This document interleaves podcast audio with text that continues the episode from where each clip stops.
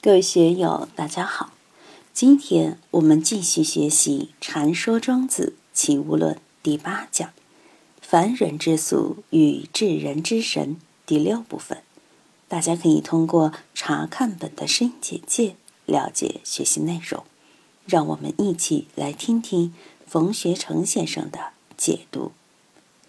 曲雀子问乎常武子曰：“吾闻诸夫子。”瞿雀子是长五子的学生，他对他老师说：“我把你老人家的一些境界转告给孔夫子了。转告的是什么内容呢？圣人不从事于物，不就利，不为害，不喜求，不原道，无谓有谓，有谓无谓，而游乎尘垢之外。真正的圣人不陷入具体的事物里面去，物。”我就通称为社会性的一些东西。真正的圣人超然于社会的关系之外。我们处在江湖里面，有党务、政务、商务等各种事务，麻烦死了，但又不可能逃得掉这种种物，这是我们需要承担的责任啊！你不从事于物，自然就能够进入这么一种状态：不就利，不为害，不喜求，不远道。就利是作为人的一种天生的、天然的本性，利是我们生存所需要的一系列的东西。没有名闻利养，我们在社会上就生活得很窝囊。但名闻利养也不是必须得要，一般的小老百姓在社会上有一个饭碗、一个职务，也算有名闻利养。当然，职务高的、地位高的，名闻利养也高。人之趋利如水之就下，人往高处走，水往低处流。不论是自然性还是社会性，都遵循这么一条规律：不为害。对于灾祸，我们肯定是要躲避。谁愿意到麻烦里面去？谁也不愿意进入麻烦祸害之中。但作为圣人，就要有担当精神。第一，不就利，不贪利；第二，对于祸害，也不像常人一样去刻意回避。怎样使我们的心胸、我们的价值观念进入不就利、不为害的状态？不就利，洒脱一点的人还好。拿我来说，对利就没有多大的贪求，但还是有一点为害的。为什么呢？因为我害怕麻烦，害怕是非。对于麻烦是非。我觉得我应酬解决处理的功夫还不够，武功还不强，不是很高明，所以在生活中尽量的减少是非，减少麻烦，回避是非，回避麻烦，这是我处事的基本方法。要不为害，要拒绝麻烦，首先就要不就利。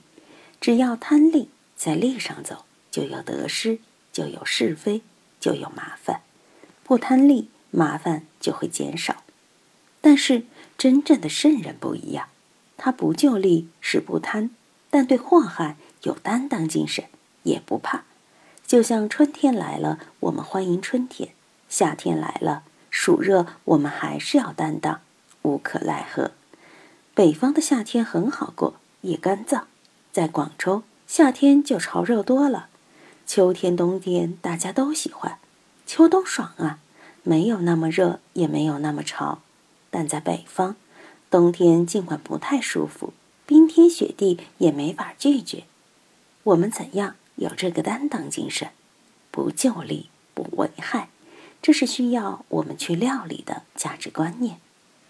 不喜求不圆道，作为人，各种贪欲都很多，求知欲多一点好不好？作为青年人，需要求知欲。小孩子没有求知欲，就没法成人，没法适应社会的文化环境。到了中老年，活到老学到老也可以。如果哪一天你把求知欲放下的时候，你就不得了了。求知欲放下，在佛法里面叫无学位。无学位是佛祖的境界，进入了最高层次以后，你才能进入无学位。在道家学说里面，就是无为而无不为，进入无为的状态，到了无为的境界，不喜求了，不仅对物欲的追求放下了，精神里面的追求也放下，这就不是一般人所能进入的地带，要经过若干的次第、若干的铺垫，到了最上层的时候，有了最高武功，才能把这些放下。不圆道，我们都在道上走，在道上行。我们都是好道之师，好道之人。好什么道？儒家有儒家的道，仁义礼智信。我们能够违背它，放弃它吗？道家的道法自然，我们能够放弃不走这条路吗？佛法菩萨道，我们能够不去奉行吗？作为众生而言，在修学位之中的人而言，作为因位之中的人而言，是需要这样的学修的。但到了果位上，还需要这个吗？进入无学位，到了身心皆如、处处菩提这个境界后，还需要圆道吗？如果还圆道，那么就还在因位之中，还是学生阶段，还没有毕业。大学毕业了，还看大学课本吗？硕士、博士都毕业了，当了大学教授，还要去看中小学的教科书吗？就不用去看了。不就利，不为害，不喜求，不圆道。用佛教的话来说，已经是果位上的事。处在果位上，意识形态也发生了变化。无为有为，有为无为，而有乎尘垢之外。无为有为，庄子前面说：“呜呼然，然于然；呜呼不然，不然于不然。”这样的语言多的是。我们生活的态度永远都是在不确定之中，我们的价值观念也是在不确定之中。怎样放下有无？用佛教的话来说，要有无双全。说有说无都是戏论，无所谓有，也无所谓无。对无谓有谓、有谓无谓这些东西，不再去说了。什么是无？什么是有？有谓就是对有的说明。无为就是对无的说明，在理论上去证明无，去证明有，这是哲学思想观念上的，是因位上的。到了果位上，就会觉得那些都是在幼儿园牙牙学语的状态。很多人学佛法，学了几十年，还处在牙牙学语之中，还没有脱离幼儿园的状态，这就很可悲了。怎样使我们在不太漫长的时间阶段能迅速毕业？六祖大师没有进过学校，二十多岁到了黄梅，在五祖大师那里很快就毕业了。有一个居士行者一下就成了祖师，他是我们的榜样，我们的模范，我们应该向他学习。但是像六祖大师的这样的人太少了。玄奘大师可以说是和六祖大师齐名的。玄奘大师虽是大菩萨，但他自甘处在因位之中，自己不去发挥，只是很本分的把印度的佛教原原本本介绍回中国，完成他的历史使命。至于怎么去变，怎么去化，怎么去提升，就是六祖大师的事。当然，天台宗华严宗的祖师也在干这些事。对《道德经》而言。如果没有庄子对《道德经》的发挥阐释，我们仅仅看了五千言，也会停留在一个比较世俗的眼光里面。我们怎样感受无畏有畏，有畏无畏？灵济大师以鹤而闻名。他说：“我有时一鹤如金刚王宝剑，有时一鹤如巨地狮子，有时一鹤如探干引草。”有时一鹤不做一鹤用，这都是禅宗里面的大机大用。有时突然吼了一声，你说他是说了还是没有说呢？如果他说了，他喝了一声，只是一个声音而已。你说他没有说什么，他似乎又说了。这就是禅宗的大法。有时候这么一喝，如金刚王宝剑一样。有截断众流、言语道断的作用。有时一喝如巨地狮子，狮子一现，其他的动物就遁迹了。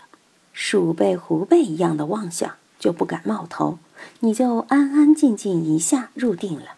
这一喝就有这个威势，有时一喝如探干引草。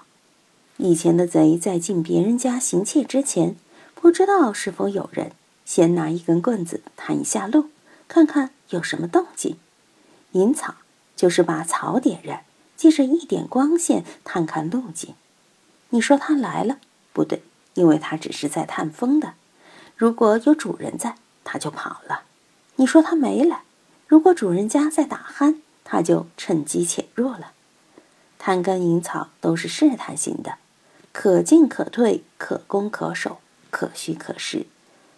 有时一喝不做一喝用，吼了一阵儿是吼着玩的，不论你有没有反应，都摸不着它的虚实。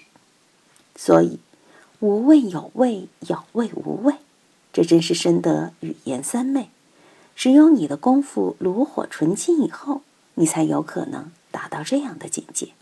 这样些语言，这样的境界，的确令我们神往。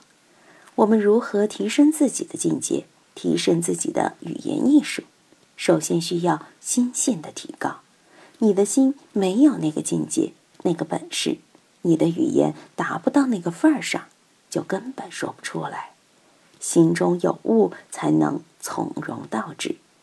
以前典故说“胸有成竹”，如果胸无成竹，说的话都是飘的，没有底气。今天就读到这里，欢迎大家在评论中分享所思所得。我是万万，我在成都龙江书院为您读书。